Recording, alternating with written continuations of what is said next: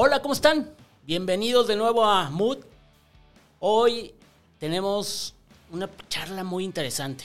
Vamos a hablar un poquito de adversidades, cambios, el cómo transformar la comunicación y sobre todo cómo cambiar o informar cuando estamos cuando tenemos que informar a alguien muy en específico. Pero vamos con lo siguiente.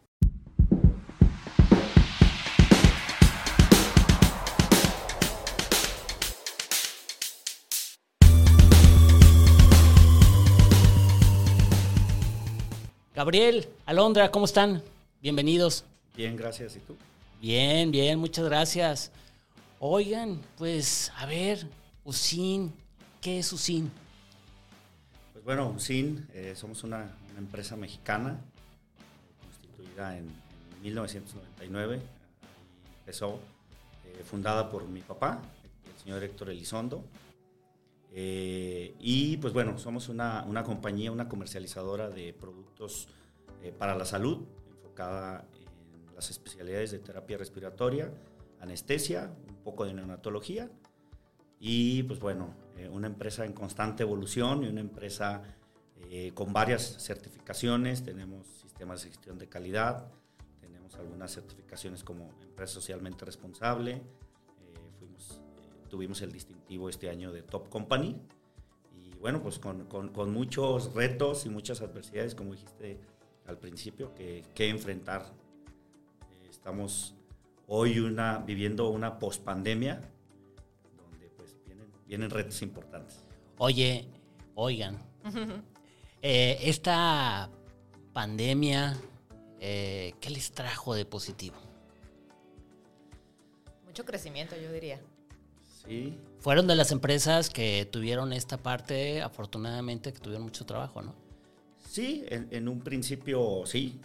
Vamos a decir que el año 2020-2021 fue de mucho crecimiento, pero también de mucho aprendizaje. Eh, tuvimos que eh, desarrollar proyectos a marchas forzadas. Uno de ellos eh, le llamamos espacio flexible, que, que va enfocado al tema del home office, de cómo el personal eh, pues tiene la posibilidad ahora de, trabajar desde casa eh, y lo cual pues eh, la empresa tiene que estar preparada en temas de, información vía remota, de cómo adaptar a estas personas dentro de sus casas con diademas, con teléfonos, con escritorio, con laptop que ya no, ya no pueden tener des desktop esa parte cómo ha cambiado, ¿no? Del cielo a la tierra, ¿no? Todos nuestros este, herramientas de trabajo se han modificado de alguna u otra manera, ¿no? Claro, claro. Y bueno, pues fue un gran reto, sigue siendo un gran reto, eh, el cual pues estamos enfrentando con, con todas las ganas y el ímpetu. Oigan, eh, pues platíquenme un poquito de por qué una compañía decide hacer un cambio de imagen. Creo que, bueno, principalmente ya era un tiempo nuevo, o sea, la empresa había crecido, había crecido bastante, incluso cuando yo entré estaban empezando a haber muchos cambios. Mi, mi, de, mi área o mi, mi, puesto de trabajo empezó hace un año, o sea, en septiembre, y, y realmente se vieron muchas necesidades de la empresa de, de, de tener un aire nuevo. Eh, cuando se acercó Gabriel conmigo a decirme que había una propuesta de cambiar la imagen de la empresa, me dijo, ¿cómo ves? Y yo, yo creo que es necesario. Yo creo que es un momento, es una oportunidad que tenemos ante, ante el público sobre todo, porque venimos todos de una situación, pues, una pospandemia donde a todos nos movió el piso y todos queríamos aires nuevos, ¿no? Y esa fue como la propuesta que yo le, yo le hice ver a Gabriel, ¿no? O sea, estábamos en un, un buen momento para surgir con una nueva imagen al final del día el comunicar algo diferente, el querer impactar eh, de, una manera más fresca. Eh, ¿Qué es lo que pusieron como base para poder hacer este transformación, esta transformación? Pues de, de entrada es el buscar una imagen corporativa. Eh, nosotros lo visualizábamos desde el punto de vista de cualquier persona que nos vea redes, vaya a nuestras oficinas, nos vea nuestra página o vea cualquier información de USIN Médica, eh, sienta que es lo mismo, que es una, una corporación, una, empresa corporativa. Es un punto importante eh, para hacer ese engagement con los clientes, ese enlace con los clientes. Eh, y bueno, de entrada, pues la, evolución de la empresa, también el comunicar la evolución de la, de la compañía, el, darle ese posicionamiento a USIN Médica como empresa con una trayectoria muy importante dentro del sector y pues con una trayectoria que tiene mucho futuro también. El, el, vernos como esa empresa realmente corporativa, creo que eso es parte de lo que, de lo que queremos comunicar. Y pues bueno, aquí estamos en medio de todo este, todo este tema. Todo este acomodo. Oigan chicos, ¿y cuál es el, el tipo de producto que ustedes o lo regularmente ofrecen? Eh, como mencionaban, el tema de terapia respiratoria estamos muy fuertes. Tenemos varias marcas, algunas, eh, varias enfocadas a, a esta especialidad. Eh, básicamente nosotros, eh, todo lo que gire alrededor del suministro de oxígeno dentro del hospital es lo que nosotros proveemos. El circuito, la cánula, la mascarilla, eh, ese tipo de, de productos son los que nosotros ofrecemos eh, a hospitales y a distribuidores a nivel, a nivel nacional. Entonces su comunicación es sumamente específica para un nicho de mercado. Sí, sí, de entrada, eh, pues primero es trabajar en la comunicación interna, obviamente, eh, la parte externa en el nicho de mercado, pues hay ciertos médicos que giran en torno a esto, los neumólogos, terapeutas respiratorios, enfermería, pero también es importante llegar a diferentes, vamos a decir, a personas también de, de, de alto nivel en, en, puesto, ¿no? Directores, directores médicos, eh, CEO de hospitales, que también creo yo que aporta el que sepan quién es USIN, porque al final de cuentas pues estamos dentro de nuestra, nuestro propósito es cambiar los servicios por medio de tecnologías, ¿no? Es parte de nuestra visión, eh, el ser, el traer nuevas tecnologías de productos para mejorar eh, los servicios médicos ¿no? en el país. México, ¿qué tan atrasado o qué tan en boga está con toda esta calidad de servicios? Eh, sí nos falta eh, adelantar, es un proceso, creo que tan, nos beneficia un poco estar cerca de Estados Unidos. Básicamente, Estados Unidos es, una, es un país que para muchos fabricantes eh, es el mayor cliente a nivel eh, corporativo, a nivel global, y eso nos ayuda. Sin embargo, también, pues, la, ahora sí que la docencia, la capacitación es muy importante para que la gente vaya, vaya conociendo. ¿no? Hay algunos productos que nosotros manejamos que en pandemia pues tuvieron un crecimiento exponencial y eso ayudó a posicionarse, pero fue ahora sí que pues eh, eh, ahora sí que pues por obligación, ¿no? Como muchos de nosotros que nos fuimos a casa por obligación, pues había eh, áreas del hospital que pues tuvieron que empezar a usar ciertos productos que había cierta resistencia hacia ellos. Que no lo tenían contemplado y que era sumamente importante para poder ejercer el día a día y que lo decían, ay, bueno, lo cuando lo necesite, cuando lo necesite. Sí, sí es como la, la nueva tecnología, ¿no? A veces eh, eh, nos da miedo lo, lo, nuevo o nos da miedo el utilizar, hacer, usar otras prácticas pues es entendible, ¿no? Realmente pues los médicos, las enfermeras pues, son humanos como nosotros y también eh, hay cierta resistencia muchas veces a nuevas tecnologías pero al final, bueno, pues eh, eh, ahora sí que la pandemia obligó a, a empezar a, a, utilizar. A ponernos al día de alguna u otra manera. Día, a todos, ¿no? A todos. Sí. Oigan, el profesional de la medicina está muy acostumbrado a atender ciertas técnicas, a utilizar ciertos productos. ¿Cómo comienza su proceso de comunicación con ellos? Pues digo, de entrada hay, paradigmas, hay paradigmas este, en el profesional de la salud. Eh, habrá gente muy impulsora de la nueva tecnología, habrá, habrá médicos muy arraigados a una forma de trabajar, pero realmente pues nuestro proceso empieza básicamente en campo, ¿no?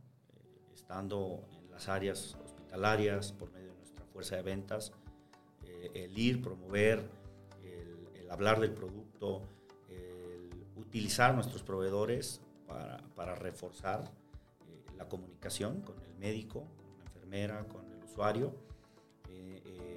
estudios, información en otros lados de en otra parte del mundo que nos ayuda a reforzar esa, comunicación. Y obviamente también entran talleres, capacitaciones para, pues para que ellos vean el beneficio de, los productos. Y ya en la parte de, pues, de redes, pues creo que...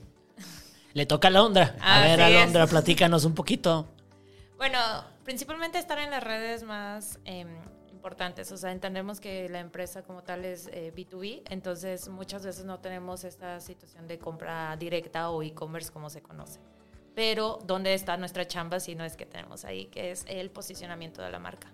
Que nos encontremos constantemente en los, en los momentos posiblemente de ocio, de investigación de todos estos usuarios que a nosotros nos interesa impactar, nos encontremos ahí. Simplemente para que la, la marca sea... Un referente. Un referente, así es. Entonces, siempre tratar de comunicar y, y esquivar siempre la, de la mejor manera a nuestro público, ¿no? Encontrar a nuestro público y esquivar posiblemente a aquellos usuarios que no nos interesan tanto porque tal vez no son nuestros clientes potenciales, pero sí nos importa que también nos conozcan. Entonces es tener una estrategia. De alguna u otra manera el usuario final no sabe qué marca le ponen, pero el intermediario es el que hay que enamorar de los beneficios y de todo lo que de todas las ventajas que puede tener el producto que ustedes manejan, ¿no? Así, es. normalmente el, usuario no, sabe qué le pusieron.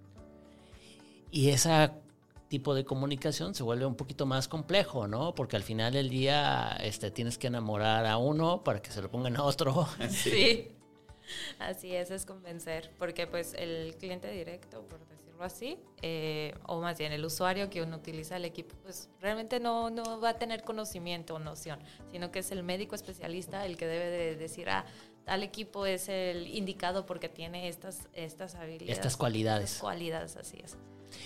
Que nos pasa un poquito cuando era el tema de las vacunas, ¿no? Cuando nos daba sarampión, pues nos ponían la rabia, nos ponían cualquier vacuna y no sabíamos hasta que ahorita nos pusimos medios fancies y que tiene que ser tal vacuna porque si no, no la aceptan en Estados Unidos. Sí. Y eso, a su vez, llevarlo a qué es lo mejor para tu recuperación, para, no sé, estoy inventando, ustedes son los expertos. No, sí, sí, tal cual, tal cual. Eh, eh, el, cambiar los servicios médicos eh, aporta en esa parte, ¿no?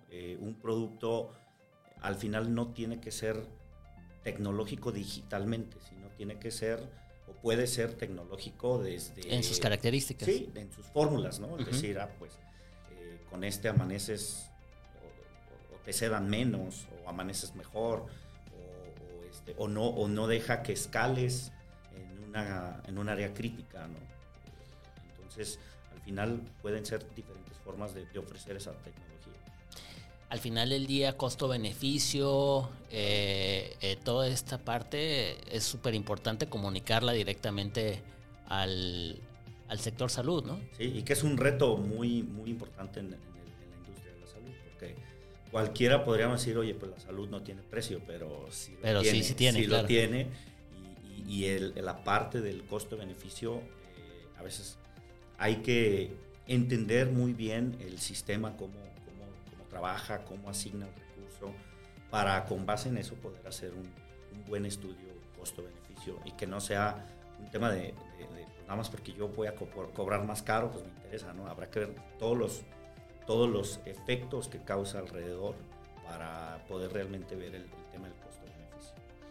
Oigan, y yendo a un factor un poquito más humano con su gente, el tema de la capacitación me imagino que debe ser bastante robusto. Sí, sí, eh, de entrada pues todos nuestros fabricantes, todos nuestros proveedores están muy interesados siempre en la capacitación de nuestro personal, de nuestra fuerza de ventas sobre todo especialistas de producto, coordinadores de producto, que los proveedores están eh, muy en constante capacitación con, ellos, porque obviamente pues a ellos les interesa que pues, se comunique lo que se debe comunicar con base a, los, a las características y beneficios del producto. Entonces sí, sí es, es muy, muy, muy intensa y no nada más en el tema del producto, también en el tema interno del sistema de gestión de calidad, al ser una compañía que se basa en procesos, que busca la estandarización, pues también eh, hay que... Tiene que ser el mismo protocolo y el mismo mensaje que uno de sus ejecutivos A y B, por llamarlo de alguna manera, lo digan exactamente con las mismas características. Sobre todo en el tema de procesos, ¿no? en el tema de los procesos internos, en el tema de la mejora continua también. Somos una empresa que, cambia constantemente sus procesos, mejora sus procesos, pues obviamente buscando siempre en el centro la satisfacción del, cliente. Y es un reto importante porque a veces pues hay que conocer más a fondo el cliente para saber qué proceso tengo que cambiar para dar esa satisfacción. Son retos importantes que, que siempre están Oigan, y algo sumamente importante es cómo concientizar al usuario final y cómo el usuario final puede levantar la mano y decir, explícame qué me estás este, poniendo. En general es complicado, como ya lo mencionaba Alondra, es complicado, eh, porque como dices, realmente antes nadie se fijaba qué marca de vacuna te ponían. Hoy ya con la ese, pues no sé si apertura al conocimiento o no sé por qué, pero ya hubo ese tema, ¿no? Oye, ¿qué vacuna me vas a poner? No, creería que en algún momento puede empezar a haber esa conciencia, ¿no? De la, gente, de, empezar a aprender más cada vez, como decimos, eh, el comprador cada vez sabe más, el que usa sabe, cada vez sabe más quiere comprar el coche ya llega con todo. Con todo el manual, prácticamente ya. En algún momento tal vez eh, podremos llegar, sin embargo, es un poquito complicado por el sistema hospitalario, que, no es a petición del, paciente, derivado de que no es especialista en. Claro. O, no sabe tanto de, alguna terapia o de alguna forma en la que lo van a, curar, ¿no? Como si llegara yo con el doctor y le dijera, no me des paracetamol, dame, no sé, el genérico, ¿no? El genérico, ¿no? Entonces, es difícil concientizar, pero creo que eh, en algún momento probablemente se pueda llegar a, saber, por lo menos en terapias, a lo mejor no tanto en marcas, pero sí a lo mejor en tipo de, la terapia que se le va a dar. Es complicado, pero, pero sí. Oigan, y en el tema este de los chicos, de los pequeños, de los... Cuando un neonatal este, tiene alguna dificultad, ¿cómo entra su producto, su capacitación en acción? Pues bueno, eh, aquí volvemos al tema de la tecnología, eh, productos eh, que aporten características y beneficios y ventajas sobre todo sobre lo que existe. es muy importante acercarnos a lo que son las terapias intensivas neonatales. De hecho, USIN se llama porque así es el área, Unidad de Cuidados Intensivos Neonatales. USIN empezó vendiendo este tipo de productos para, para bebés recién nacidos y es muy importante tener el acercamiento con los neonatólogos, con las enfermeras que lo cuidan, porque realmente, eh, pues, dependiendo de la terapia que le den, pues es como, como, va a mejorar su calidad de vida o su posibilidad de vida. Eh, es muy padre ver cuando bebé nace de 500, 800 gramos y a los dos meses sabes que, que ya pesa 3 kilos y, ya salió de la terapia y se va a una, incubadora o una cuna eh, ya en una terapia intermedia o una terapia ya, eh, vamos a decir, normal o regular. Y, ver pues cómo, cómo aportas a esa vida de esa persona, cómo aportas a, la familia, eh, a la sociedad. hemos hecho algunos videos de, la fuerza de ventas que ha tenido ese contacto y esa vinculación, eh, a veces hasta de saber el nombre del bebé, a veces hasta de conocer a, los papás, porque los ven cuando lo están visitando. Y, es muy padre ver cómo puedes generar conciencia eh, interna en los colaboradores, desde la fuerza de ventas eh, hasta todo, ¿no? Desde el, el, chofer que va y entrega una pieza, cómo está aportando a esa vida de esa persona, hasta pues el director que desarrolla las estrategias o da la directriz de la compañía. Es satisfactorio ver, ver esa parte, eh, pues esa parte de, aportar a, una sociedad, aportar a una familia y a una, a una vida directamente, ¿no? Que es parte de nuestro objetivo eh, o nuestro propósito, que es mejorar la calidad de vida de, los, de la gente. Definitivamente cuando tu producto transforma vidas y cuando o tiene un proceso muy interesante a, a, la hora de impactar una vida, es fascinante. Sí. 23 años transformando vidas. 23 años transformando vidas. Sí. Y llegando a diferentes nichos de mercado, creciendo su, su, catálogo de productos. Sí, tanto catálogo de productos como, como clientes. Eh, en la industria pues se maneja el, el hospital público, el hospital privado, los intermediarios, que son los mayoristas o distribuidores, y pues abarcamos todos los canales de venta, eh, menos el, direct, el, el, el médico directamente, no, no tenemos ese, ese, canal de venta. Eh, por lo que ya mencionaba Alondra, somos una empresa B2B, eh, y pues bueno, esa es la estrategia que hemos elegido al momento y pues así es como hemos expandido el negocio y obviamente también buscando siempre el tener en el portafolio productos productos y marcas líderes ¿no? a nivel mundial. Al final del día, lo más importante es transformar estas vidas, el poner un granito de arena para que todo cambie. Así es. Sí, así lo dice el propósito, ¿no? mejorar y prolongar la vida de las personas, que es parte de, de, esa esencia de USIN. Eh, aportando a los, en los productos, ¿no? Habrá personas que dicen, bueno, ¿y tú operas o tú eres el doctor? Pues no, pero ponemos ese grano de arena que aporta mucho para que en la cadena pues vaya viendo el, médico, eh, la enfermera que atiende al, bebé o al paciente, hablando ya en, todos, los, todos los ámbitos, eh, pues es esa, aportar ese, en esa cadena, ¿no? Prolongar y mejorar la vida de las personas. Gabriel, Alondra, muchísimas gracias. Eh, yo creo que tendremos que hablar en otro, en otro episodio acerca de cómo transformaron toda esta parte de la compañía y cómo le están dando esta comunicación nueva de su cambio, de su marca. Pero muchísimas gracias por aportar algo a la salud pública. Gracias. Gracias por la invitación. Chicos, nos vemos próxima semana, miércoles 7 de la noche. Gracias.